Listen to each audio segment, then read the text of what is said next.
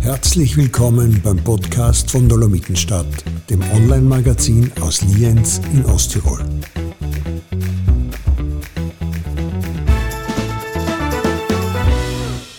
Herzlich willkommen, liebe Dolomitenstadt Podcast-Freunde und Freundinnen. Heute am Mikrofon äh, Gerhard Birkner, wieder mit einem sehr spannenden Gast bei mir in der Redaktion. Äh, darf ich herzlich begrüßen den Stefan Moritsch. Hallo Stefan. Hallo.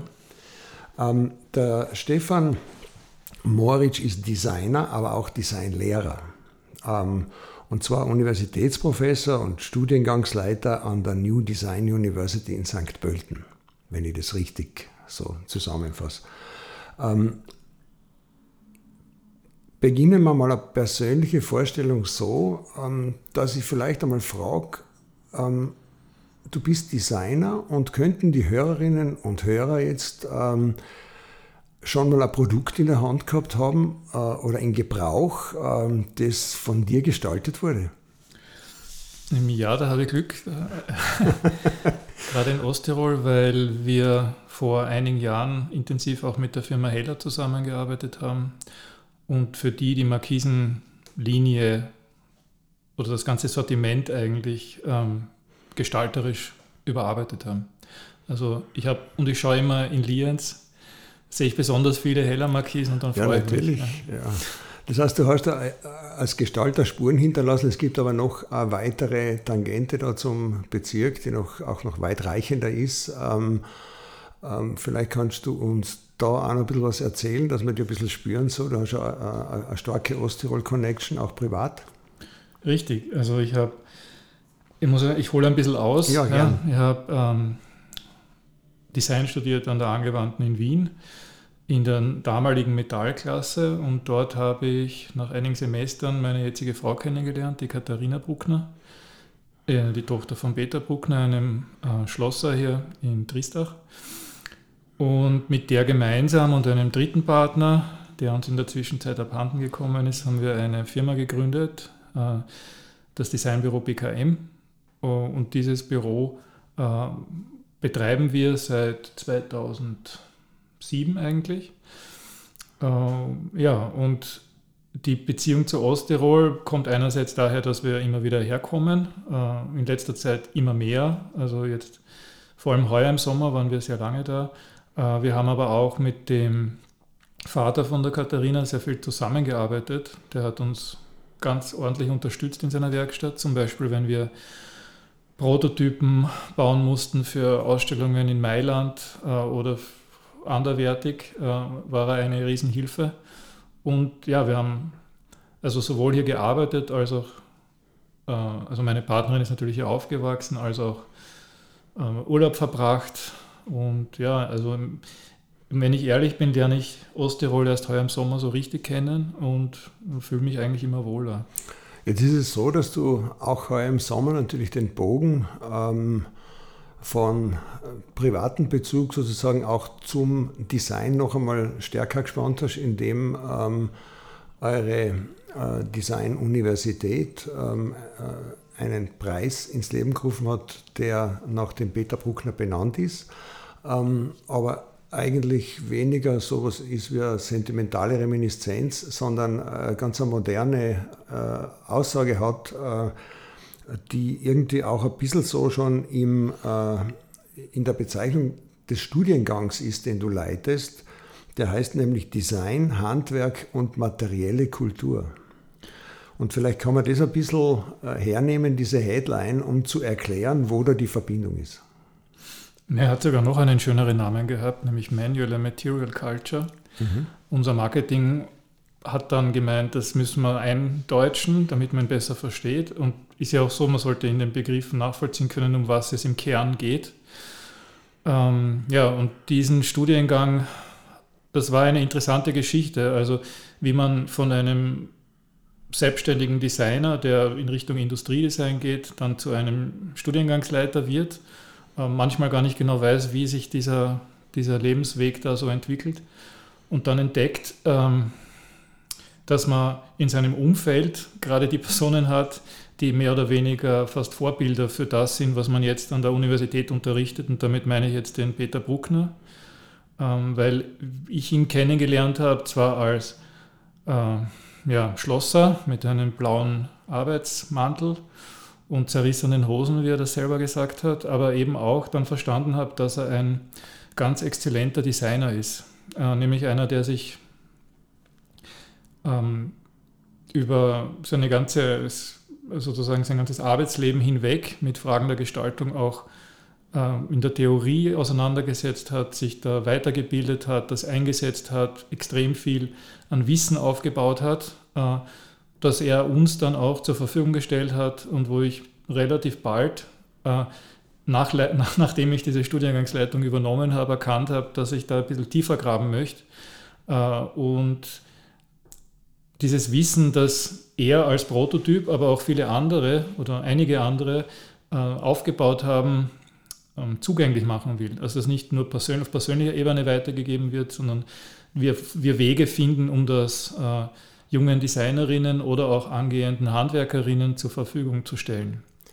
Liegt in, dieser, in diesem Zugänglichmachen oder in dem Aufbereiten oder wie soll ich sagen, äh, Standardisieren äh, vielleicht auch ein, äh, eine Erklärung für den Gattungsbegriff. Ich habe ja ein bisschen ein Problem damit, wenn ich mir jetzt den Bruckner vorstelle, den ich natürlich auch noch so ein bisschen so als legendären Schlosser kenne, dem auch zugeschrieben wurde, dass er Gestalter ist, äh, vor Ort jetzt von einfach lokalen Menschen, die mit ihm zu tun gehabt haben und, und irgendwie was gebraucht haben und der hat dann was erfunden, wenn man so will.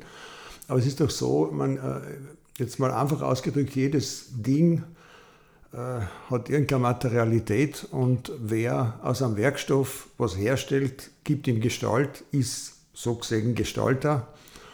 Wann ist er Designer? Ich, ich weiß, es ist äh, vielleicht gar nicht so einfach zu beantworten, aber es ist die spannende Frage eigentlich. Nein, ich, ich gebe dir schon recht, ähm, dass das ein bisschen, äh, ob, ich weiß gar nicht genau, ob sich der Peter selber als Designer bezeichnen lassen mhm. würde. Äh, der Grund, warum ich das mache, ist, weil ich diesen Studiengang leite äh, mhm. und ähm, ich möchte nicht irgend, ich leite nicht irgendeinen Designstudiengang, sozusagen, wie es viele andere gibt, sondern mir war es von Anfang an wichtig, dass wir auch ein ganz eindeutiges Profil diesem Studiengang geben. Und das, was unser Profil ähm, kennzeichnet, ist, dass wir eben Gestaltung und Produktion in Beziehung setzen, weil mhm. die klassische Form des Designers wie ich sie auch gelernt habe an der Universität, ist der im schlimmsten Fall, sagen wir mal, geniale äh, Zeichner und Entwerfer, der mit ein paar Strichen auf dem Papier das perfekte Produkt mehr oder weniger, also diese Mehr wird oft erzählt, ich habe sie in der Realität selten vorgefunden. Mhm. Ich sehe das eher also als Marketinggeschichte. Äh, also, dass wir diesen, die, also der aber mit der Produktion nichts zu tun hat. Ja? Und diese Entkoppelung des Gestalters vom Produzieren hat ja ähm, in der Designgeschichte oder auch in der Industrialis Geschichte der Industrialisierung einen, einen, ist gut nachvollziehbar. Äh, aber es hat immer sozusagen auch, ähm, und es hat dazu geführt, dass es diesen Industriedesigner, Industriedesignerin äh, gibt, der auch wirklich so arbeitet, ja? also mhm. der wirklich äh, Produkte konzipiert, mit Entwicklungsabteilungen zusammen, die baut und dann werden sie irgendwo in einer Fabrik gefertigt, meistens oder hoffentlich in großer Serie. Ähm, aber es gibt eben immer auch noch diese anderen Modelle oder gab sie immer auch, wie den Beta in Triestach zum Beispiel oder anderswo, die, auch, die, die wichtig waren, weil sie diese Schnittstelle bilden zwischen äh, jemandem, der, versteht, der wirklich bis ins Tiefste versteht, wie ein Material funktioniert aber auch Ahnung von Gestaltung hat und Lösungen entwickeln kann, die jemand nicht entwickeln kann, der nicht imstande ist, das auch zu bauen. Mhm. Darauf kommt es letztlich, auf diesen Punkt komme ich letztlich hinaus. Deswegen spreche ich auch, äh, ich habe da eine ganz ungeschickte Wortkombination äh, äh, entwickelt, äh, nämlich den produzierenden Gestalter oder die produzierende Gestalterin. Mir ist nichts Besseres eingefallen, um genau dieses Profil zu beschreiben. Mhm. Und da zwischen dem changiert eben der Handwerker, der Designer in, in unserer Welt. Aber ich finde eben äh, wichtig, dass, dass man das wieder neu, neu denkt, ja? Mhm. dass, wir, dass wir entdecken. Ich habe hab eine sehr interessante Begegnung gehabt mit einem Handwerker in Vorarlberg, der äh, ursprünglich Tischler war, aber dann ein Fenster äh, entwickelt hat, das so erfolgreich war, dass er es industriell fertigen musste und sozusagen Produktionsstraßen bauen musste, die Silikon zum Beispiel in die Fensterfugen hineinbringen. Ja. Und das hat er alles selber bauen müssen und entwickeln müssen und er hätte das nicht machen können, wenn er nicht die Fertigkeiten dazu gehabt hätte. Ja. Ähm, also da kann ich jetzt, ich verliere mich jetzt ein bisschen, aber ich finde eben diese Frage äußerst spannend äh, und auch sehr zeitgemäß, ja, darüber nachzudenken, äh, auch im Sinne der, der, der, fortschreitenden Technologisierung und der immer weiterentwickelten und höher entwickelten Werkzeuge, die auch die Handwerkerinnen zur Verfügung haben, von jetzt banal gesprochen CNC-Fräsen oder anderen numerisch kontrollierten Produktionsmaschinen, die mittlerweile auch in kleineren Betrieben da sind, ja, die ermöglichen spontaner und schneller kleinere Serien zu machen, die vielleicht auch ökonomisch funktionieren. Mhm. Also ich rede jetzt nicht von diesen kunsthandwerklichen, äh, traditionellen handwerklichen, was man so im Allgemeinen darunter versteht, sondern wir, wir konfrontieren uns oder wir, wir arbeiten und denken über das Handwerk nach, wie es lebt und äh, höchst aktuell ist. Ja. ja der, da schließt sich eh schon einiges auf. Also wenn man die jetzt so folgt, dann spüre ich ein bisschen, dass äh, der, der, kleine Maxi von der Straße denkt ja bei Designer an irgendwie an jemanden, der jetzt da was, was entwirft, was cool ausschaut. Ja? Äh, ein Sessel, der cool ausschaut. Meistens dann unbequem ist. Das ist eigentlich so der, der, der so geil ist ein Designersessel, da kann man nicht drauf sitzen. Ähm, in Wirklichkeit ist es aber so, dass eigentlich äh, Design dort notwendig wird, wo die Fertigung über das Einzelstück hinausgeht in irgendeine Serie, die halt dann doch äh, vielleicht eine andere Herangehensweise an, an das Verarbeitungskonzept bedingt. Ja. Das gibt es in Osttirol zum Beispiel durchaus auch in der Realität. Es gibt jede Menge Tischlereien da und wir sitzen aber da in der Beckets, in der Dolomitenstadt-Redaktion in Blickweite der Tischlerei Forcher die genau diese mittlere Größe hat und eben auch schon äh, Serien macht und so weiter und so fort, auch eigene Designer beschäftigt. Ähm, das heißt, äh, spannend ist jetzt eigentlich genau diese Schnittstelle zwischen dem äh, einerseits seriellen Fertigen. Ich kann mich erinnern, ich habe mal ein paar Osttiroler Tischler vor ungefähr 15 Jahren haben die Erzieherbett entwickelt und ich habe ihnen vorgeschlagen, sie sollen doch einen Designer äh, fragen, ob er das nicht irgendwie gestalten will, weil sie dachten an eine äh, Massenfertigung oder Serienfertigung. Die waren total beleidigt. Nicht? Also die waren der Meinung, ja, das wissen wir schon selber, wie das Bett ausschauen soll. Mhm. Ja. Und ähm, das heißt, euer ganzer Studiengang bewegt sich eigentlich in dieser Zwischenwelt. Naja, ich würde das so formulieren, ich will jetzt nicht übertreiben. Ja, wir sind ein interessanter und toller Studiengang. Äh, mit, ähm, glaube, aktuell haben wir immer 70 Studierende, 60 bis 70 okay. Studierende, äh, der jetzt nicht sozusagen die Designwelt an sich revolutionieren will, ja, sondern es gibt ja klare Felder, wie das vom vorher besprochene Industriedesign das seine wichtige Aufgabe hat, wo es höchst kompetente Designerinnen und Designer gibt, die man meistens nicht kennt. Ja, also mhm. diese großen Namen sind ja, sind ja in erster Linie Marketingprodukte aus meiner Sicht, oft. Ja, äh, aber ich kenne ich kenn persönlich einige wahnsinnig gute Industriedesigner, die unheimlich kompetent sind, die äh, die Qualifikationen haben, wo ich nur, wo ich, wo ich staune. Ja? Also vor, den, vor dem habe ich höchsten Respekt.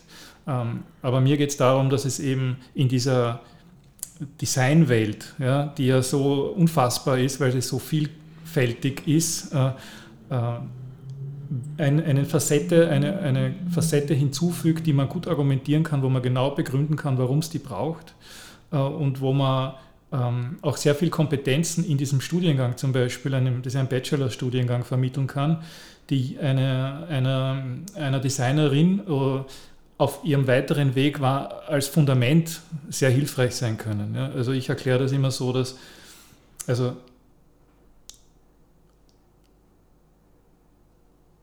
diese Grundfertigkeiten, die man braucht, um etwas, um die Werkzeuge des Gestaltens kennenzulernen und die Werkzeuge der Umsetzung, die kann man bei uns lernen. Was man dann damit macht äh, in weiterer Folge, ob man dann in die Richtung des Industriedesigns geht oder in eine der vielen anderen Richtungen, die ich weiß nicht, für Leute, die sich mit Design nicht so beschäftigen, vielleicht nicht so vertraut sind, aber sowas wie Social Design, ja, was mittlerweile eigene Studiengänge gibt, mhm. ähm, wo es gar nicht mehr darum geht, Produkte in dem Sinn zu entwickeln, äh, sondern eher Prozesse zu hinterfragen, äh, gestaltend wirksam zu werden in gesellschaftlichen Bereichen oder Service Design oder was auch immer für Design.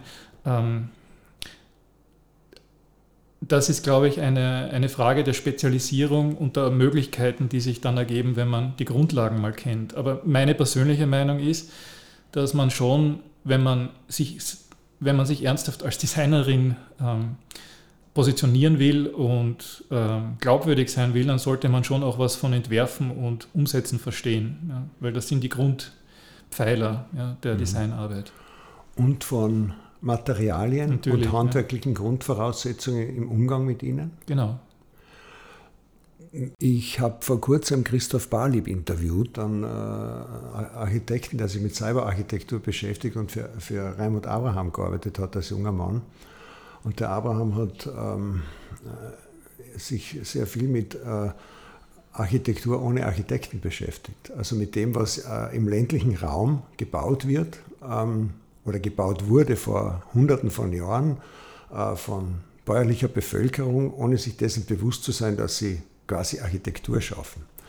Das würde auch für deinen Bereich, also auch für das Design im Grunde gelten, weil ja von den Werkzeugen angefangen bis zu Funktionalitäten, Hausmöbeln, wie auch immer, äh, von äh, der Landbevölkerung früher einfach alles selber gebaut wurde äh, funktional war, aus regionalen Materialien gefertigt wurde, auch mit viel Wissen drum, was die können, wann das Holz brennt und wann das nicht brennt und, und so weiter und so fort.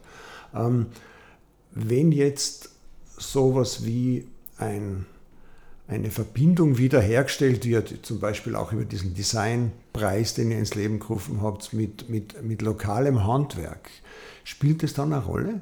Dieses ähm, oder, oder ist es zu sentimental, zu sagen, wir zapfen da altes Wissen an, wir, wir, Nein, gar nicht. Ich würde das jetzt wir gehen in andere Schmieden oder in andere Tischlerwerkstätten und schauen, wie tut der da mit dem oder dem Holz? Nein, gar nicht. Aber das, äh, was du jetzt beschrieben hast, das ist für mich jetzt dieses, den haben wir noch nicht gestreift, diesen Bereich der ja. materiellen Kultur.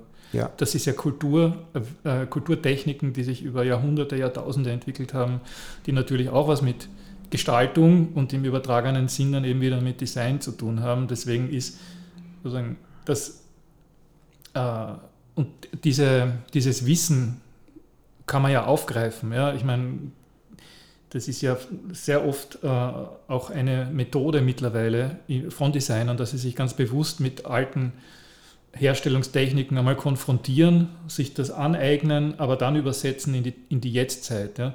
Meine erste Begegnung mit der mit der Handwerksforschung war, äh, da war ich sehr naiv und habe teilgenommen an einem Kongress in Deutschland äh, zur Handwerksforschung und die hat stattgefunden in einem Freilichtmuseum ja, mhm. für Handwerk. Ja. Und da habe ich mir gedacht, da bin ich jetzt am falschen Platz, weil das war zwar toll, da hat es einen Schmied gegeben, der hat noch richtig solche Vierkantnägel schmieden können. Hufeisen. Ja. Na, die dann auch super waren, weil wenn man die einschlagt, dann haltet das Holz noch länger. Ja. Das ist schon interessant, aber aber ich sehe halt, dass zum Beispiel jetzt das Handwerk äh, immer als, also sich als stetig verändernden, äh, als verändernde Disziplin. Ja? Also was ein Tischler heute, wie ein Tischler heute arbeitet oder ein Metallbauer äh, im Vergleich zu noch 100 Jahren oder 50 Jahren, ja, das ist ja nicht mehr, überhaupt nicht vergleichbar, ja? rein von den, von den technischen äh, Kompetenzen, die er haben muss, von den Werkzeugen, die er verwendet. Also jetzt verliere ich mich irgendwie wieder aber was ich eben noch sagen wollte, ist, so beliebig ist das mit dem Design dann auch wieder nicht. Mhm. Ja? Weil das sind schon, äh, da finde ich, und da möchte ich auch einen Beitrag leisten, ähm, dass man ein Bewusstsein dafür, was die Qualitäten in der Gestaltung sein können, das, ähm, das ist, glaube ich, schon eine Art von Bildung, die man auf unterschiedlichen Ebenen vermitteln kann wo man in unterschiedlichen Ausbildungsstufen, vielleicht auch bei Lehrlingen, mhm. äh, oder Facharbeiterinnen oder dann eben auch Designerinnen oder überhaupt in der gesamten Gesellschaft einen, glaube ich, äh, einen Beitrag leisten kann, äh, dass man einfach Bewusstsein dafür schafft, wie unterscheide ich gutes Design von weniger gutem ja. Design. Ja? Und das ist, das ist auch in der Lehre sozusagen eine, eine, eine, eine wichtige Aufgabe, glaube ich, mittlerweile. Und das ist nicht das ist eben oft auch ein Vorurteil, mit dem man als Designer konfrontiert ist. Ja. Manchmal ist es schon ein bisschen frustrierend, wenn man sich 20 Jahre mit Gestaltung beschäftigt, aber am Ende ist es eine Frage des Geschmacks. Ja.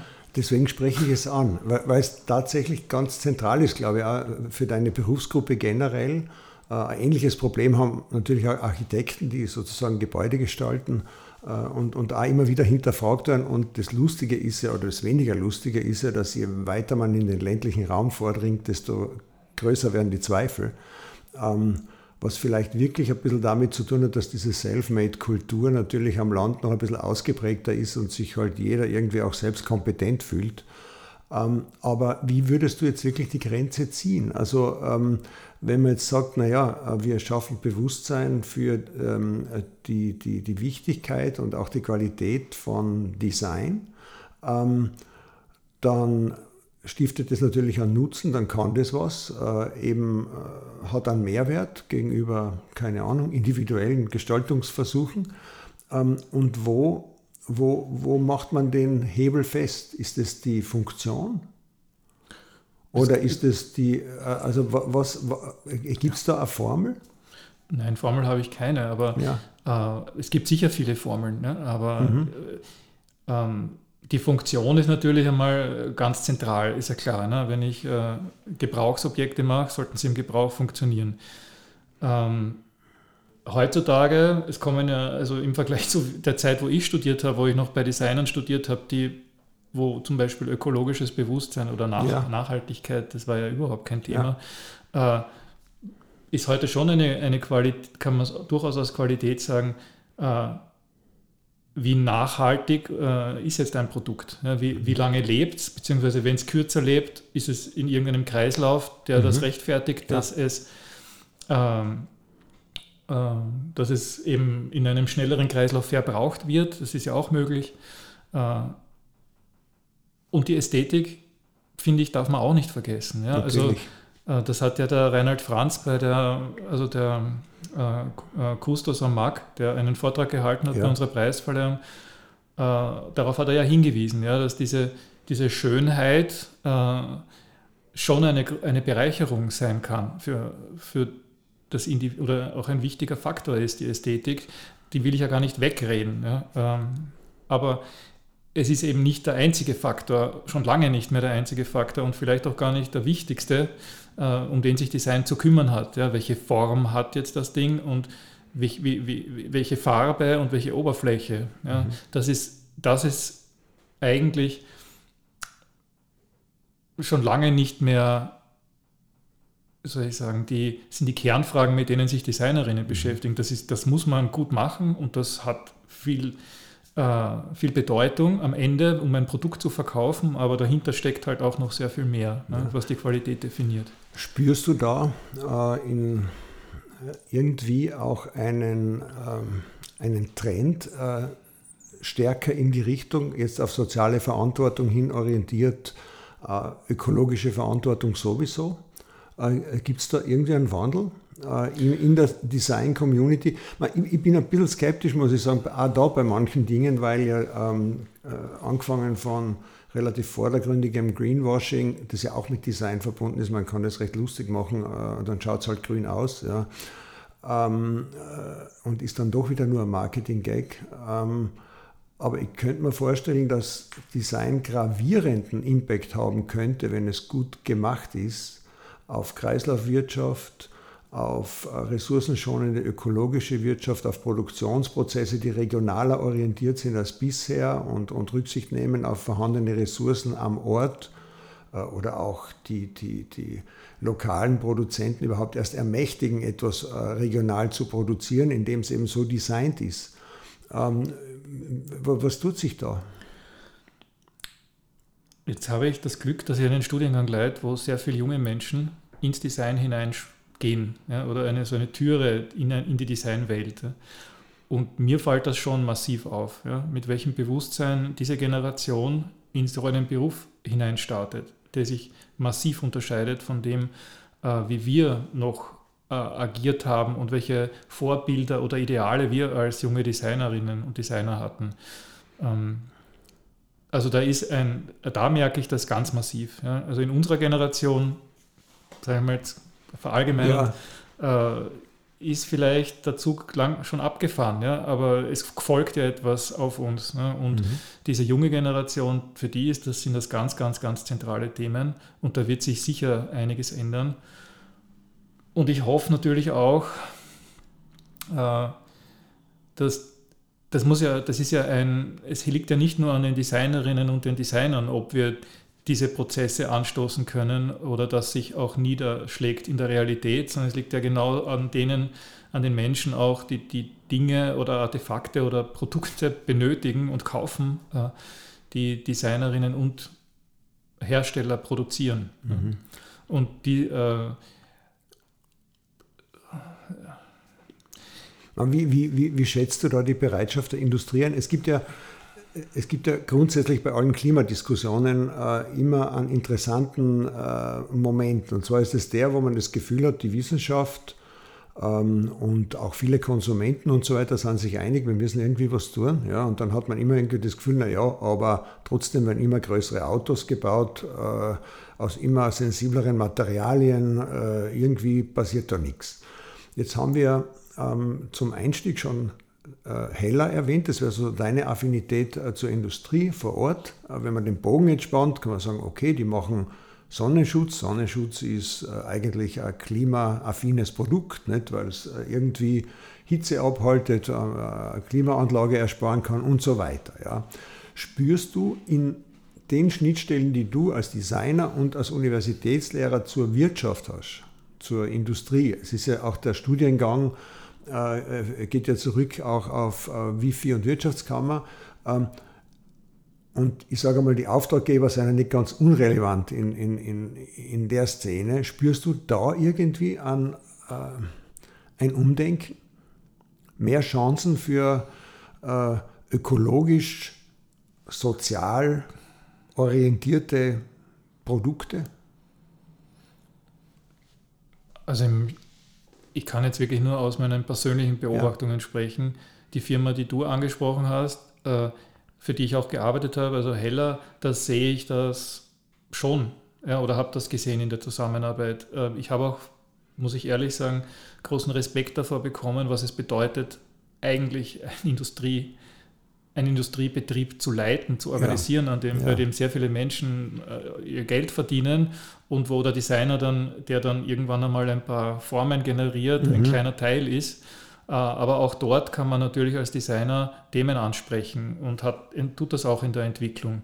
Äh, und man äh, merkt aber auch, dass bei, der, bei dieser Firma auf jeden Fall, ich will aber jetzt keine, keine okay, ja, machen, ja, ja. Dass, da, dass da durchaus Bewusstsein da ist und gerade dieser Bereich des des Sonnenschutzes, ja mhm. energietechnisch unheimlich viele Möglichkeiten äh, bietet, da, ähm, ja, da auch, auch Produkte weiterzuentwickeln. Ja? Mhm. Also äh, ich würde das aber auf keinen Fall verallgemeinern und ich sehe auch, was du siehst, ja, dass äh, immer mehr Mist ja. auch also das, und das erzeugt ja. wird ja, ja. und äh, äh, ja, es ist ein, ein Dilemma, wo ich jetzt wo ich jetzt auch keine einfache Antwort habe. Mhm. Äh, aber ich glaube, wir spüren mittlerweile alle am eigenen Leib, dass sich was ändert, ja? dass sich die, die Welt, wie wir sie gewohnt sind, verändert. Ich glaube, und zwar wirklich verändert. Ja, wir reden nicht nur drüber. verändert, ja. ja mhm. Und wir spüren es schon mhm. äh, und wir werden, wir werden dann, wir wissen aber noch nicht genau, wie das, mhm. was passieren wird. Ja. Äh, aber ich, ich sehe das eben nicht nur als Bedrohung, sondern warum nicht auch als, als Chance mhm. ja, äh, zu erkennen, dass Konsum an sich hinterfragt werden muss. Mhm. Ja, äh, dass, dass es vielleicht besser ist, weniger gute Sachen zu konsumieren, als viel Mist, äh, ein, möglichst viel Mist anzuhäufen äh, und, oder schlechte Produkte, die, lang, die, die nicht lange funktionieren, äh, nur damit ich alle, alles habe. Ja? Also mhm. wenn sich dieses Bewusstsein nicht nur äh, in einer in einer bestimmten Klientel verbreitet, sondern eben weiter wirksam wird dort eben, wo, wo, wo die Dinge auch äh, gekauft und genutzt werden. Dann, ja, ich meine, ich, ich habe da schon Hoffnung, aber ich bin auch, man, ich bin auch nicht, ja, nicht sicher, wo das jetzt ja. hingeht. Ja. Äh, wie weit kann, können Designer und Designerinnen so einen Prozess jetzt mal unabhängig von ähm, der Realisierung ihrer Entwürfe oder Ideen äh, befeuern? Also gibt es so etwas wie ähm, Ideenlieferanten für, wie könnten wir es besser machen? Ja, sicher, also, dass man sagen kann, okay, schaut mal her, man könnte eigentlich, keine Ahnung, ein Auto auch so bauen, dass es nicht drei Tonnen wiegt und, äh und, und, und nicht einmal zur Hälfte gescheit recycelbar ist. Oder man könnte bei bestimmten Gegenständen so oder so sparen oder, oder regionaler agieren oder, oder generell, also ich kann mich erinnern, ich habe mal eine, eine Glühbirne irgendwo entdeckt, die konnte man in die Sonne legen und die hat sich dann so mit Solar aufgeladen und dann hat die einfach gleich, da habe ich gedacht, okay, ähm, das hat man irgendwie eingeleitet, gedacht, eigentlich müsste das jeder, der irgendwo äh, ist, wo es keinen Strom gibt, haben. Ja? Ähm, also ist Design auch ein bisschen so Avantgarde im Ideen liefern für eine bessere Zukunft ja, oder sicher. eine. Ja. ja. Es gibt eigene Studiengänge, äh, fast äh, ganze Universitäten, die sich mit solchen Themen beschäftigen. Also äh, es gibt ähm, zum Beispiel, also in der Designlehre erklärt man oft oder spricht man oft über das Critical Design. Das ist so eine Designrichtung, die eigentlich äh, im, kurz heruntergebrochen darauf reduziert, kritische Fragen zu stellen ja? und anhand ähm, von äh, Designkonzepten, Produkten, äh, die gar nicht wirklich funktionieren, sondern die nur als Hypothese, aber so wie Produkte dargestellt äh, sind, ähm, kommuniziert werden, um einfach Fragen zu stellen ja, und Diskussionen anzuregen, ähm, die man über, über bildhaftes und ähm, äh, formhaftes äh, besser äh, also besser und breiter diskutieren kann, als wenn man jetzt immer in wissenschaftlichen Artikeln zum Beispiel ähm, schreibt. Es gibt Firmen wie, also das, ich meine, EOS ist eine ja, sehr, sehr, also mit dem Martin kennen Bergmann. Kennen wir auch gut, kennen ja, gute Martin Bergmann sehr. Ja, also der haben ja auch mittlerweile eine eigene Abteilung oder ein eigenes Teilgeschäft, das nennt sich EOS Next, mhm. wo sie sich genau mit solchen Fragen beschäftigen und eben nicht mit dem klassischen Design wie, also da merkt man, da merkt man natürlich schon, dass Design auch diese Aufgabe hat mhm. ja, und auch wahrnimmt, äh, manchmal ein bisschen übers Ziel hinausschießt, kann man auch sagen. Ja, also äh, irgendwann soll es dann halt auch in der Wirklichkeit wieder ankommen, sage ich jetzt als Designlehrer. Äh, aber das ist definitiv eine Aufgabe von Design und ich persönlich finde es eine der spannendsten, äh, mhm.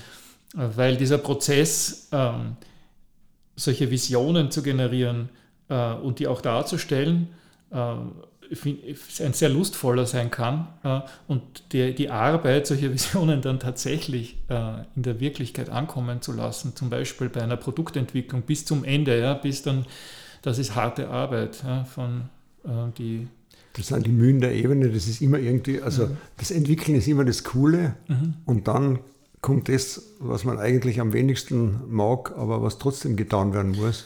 Aber ich glaube, das kann man nicht verallgemeinern. Das ist vielleicht für uns so. Ja. Manche, ich, kenn, ich habe auch Studierende, die sind lieber am anderen Ende. Ja. Ja. Die wollen dann, so wie der, der Martin Koberwein, der diesen mhm. Preis gestaltet hat, der, der, steht, der baut das. Ja? Und das ist seine, seine große Freude, dass er es schafft, äh, dieses Konzept wirklich mit allen technischen Details äh, auf, hinzustellen. Es funktioniert. Mhm. Ja? Es also eine, ein Schaukasten für den öffentlichen Raum, der über Solarenergie betrieben wird, mit einer Lüftung drinnen ja, und, und aus eigener Hand gefertigt ist. Ne? Womit wir sozusagen wieder am Boden der Realität angekommen werden und, und, und damit auch in Osttirol. Ähm, jetzt hast du den Martin Bergmann schon erwähnt, der ja Lienzner ist und, und, und sehr erfolgreich in, in Wien sein Studio betreibt. Ähm, du bist äh, zumindest teilweise wieder da. Äh, bei der Preisverleihung äh, des Bruckner Preises ist auch angeklungen, dass es irgendwie Aktivitäten geben könnte vor Ort. Ähm, also dass, dass irgendwas mit Design in Osttirol im Busch sein könnte, vielleicht abschließend. Wenn du uns ein bisschen noch erzählen könntest, was dich auch beruflich da interessiert vor Ort oder ob, da, ob irgendwas geplant ist? Äh, oder äh, wie, wie geht es auch mit dem Bruckner-Preis weiter? Und, und äh, hast du andere Kontakte? Osttirol und Design, so ein bisschen als, als, als abschließende. Na, ich habe schon Pläne, aber über ungelegte Eier soll man nicht reden. Und ich äh, habe schon vor und ich, ich bin aktiv dabei, dass dieser, diese, dieser Preis zum Beispiel äh, wiederholt wird in einer Form, ähm, jetzt können wir nicht die Details besprechen, ja. wie das war, ja. äh, der, wie, dass er wirklich besser auch in die Region passt, mhm. äh, dass wir mehr dass wir nicht wie ein UFO hier landen in der Werkstatt von Peter Bruckner. War vielleicht einmal ganz gut. War, also, war, ja, ganz, war nicht schlecht. War ganz lustig, war lustig aber nichts, was man hm. zehnmal hintereinander machen kann. Äh, und da gibt es konkrete Überlegungen äh, und ich hoffe, dass dass ich auch die Partner finde, die ich brauche, um das äh, umzusetzen.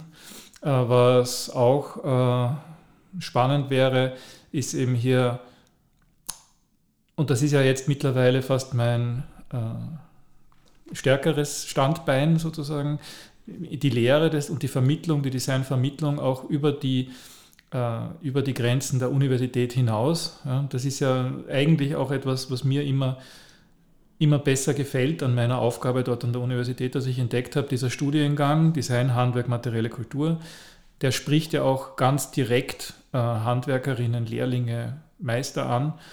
Wenn, euch, wenn ihr Lust habt, äh, weiterzumachen oder euch in andere Regionen vorzu, vorzuwagen und, oder irgendwie einfach noch was zu lernen, dann kommt, dann, kommt zu uns und, und schaut, schaut euch das an. Ihr könnt ja nachher wieder in eure Welten zurückkehren und mhm. das Wissen mitnehmen. Aber genauso gut können wir von der Uni in die, in die Welt der Handwerksausbildung mal hinein äh, oder einen Besuch abstatten und, und, und, und darüber auch schon dort thematisieren, was, was gute Gestaltung oder was Design, was die Qualitäten von Design sind oder was so Grundtechniken von Design sind. Also äh, diese, diese, diese Brücke zwischen der handwerklich produzierenden Welt und der universitären Designwelt, die interessiert mich. Äh, ich finde, man, man missversteht oft oder man, äh, oft gibt es ein Missverständnis, dass man glaubt, es gibt nur diese Richtung, ich bin, ich mache eine Lehre, ich habe äh, eine und dann gehe ich irgendwann einmal vielleicht sogar studieren. Ne? Ich finde das eben in der anderen Richtung beobachte ich das genauso gut. Ja, bei, mir bei mir sind viele Studierende, die studiert haben schon ja. Zeit, eine Zeit lang und entdecken, na, irgendwie hat das, funktioniert das nicht. Ja? Äh, ich wurde, also das ist ja ein, ein wichtiges gesellschaftliches Thema meiner Meinung nach, dass wir anfangen darüber nachzudenken, welche Wertigkeiten haben unterschiedliche Ausbildungen. Und ich habe in den letzten Jahren entdeckt, zumindest jetzt im Osten Österreichs, jetzt sage ich nichts mhm. über Osttirol, ja. weil das ja. ist eigentlich was Falsches, aber dass die Anerkennung dieser zum Beispiel handwerklicher Qualifikationen und Ausbildungen äh, doch äh, über Jahrzehnte nicht den Stellenwert hatte, den, er eigentlich, den sie eigentlich haben sollte, ja?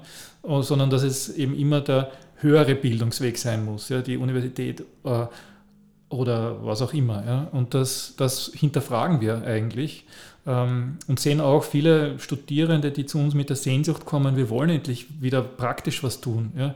Äh, und, aber mit eben auch einem gewissen Bewusstsein schon für ähm, ja, das für, für, an, für, für Fragen, die über das reine Machen hinausgehen. Ja? Und da, das ist die Welt, die mich interessiert. Ich glaube, da kann man äh, hier in Osttirol auch einen, einen, einen Beitrag liefern und Angebote machen. Und das sind so Überlegungen, wie ich und die Katharina, meine mhm, Partnerin, ja. äh, uns vorstellen wollen, dass wir auch in, dass wir hier in, in Zukunft aktiv sein könnten. Ja, also was könnte da die, die Plattform sein? Also äh, kann das über keine Ahnung, übers Wifi laufen oder ist das eher angedacht als, als eine Art private Initiative oder als Dependance der, äh, der Uni St. Pölten? Oder, Nein, also ich glaube, ich glaub, also eine private Initiative ist da, glaube ich, also sehe ich da nicht. Ja. Das muss schon institutionell mhm. angebunden sein oder auch ein, äh, ja, dann das muss unterstützt werden von den Institutionen ja. wie Wirtschaftskammern oder ja. Äh, Berufsschulen. Wäre ja die logische Schnittstelle, muss man sagen, jetzt ja, auch sicher. vor dem Hintergrund, wer die Uni betreibt und passt das ja eigentlich alles zusammen, könnte man eigentlich gut machen. Wäre das ein Pilotprojekt? Gibt es das anderswo schon?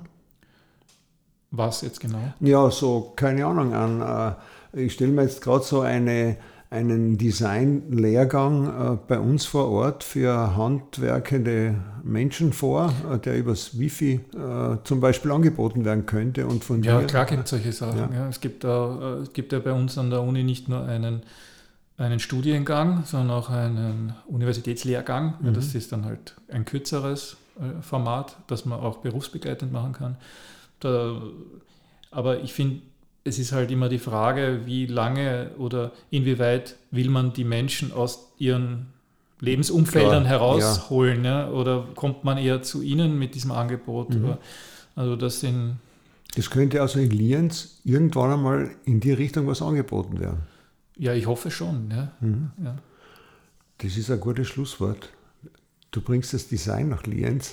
Mhm. Wir freuen uns darauf, unterstützen natürlich auch alles, was ihr macht. Es war für mich auch ein sehr spannendes Erlebnis, die Preisverleihung, bei der wir uns auch kennengelernt haben. Freut mich, dass wir mal ein bisschen geplaudert haben. Ich wünsche dir viel Erfolg und wir werden uns sicher noch des Öfteren hören und sehen. Danke vielmals. Ich danke auch.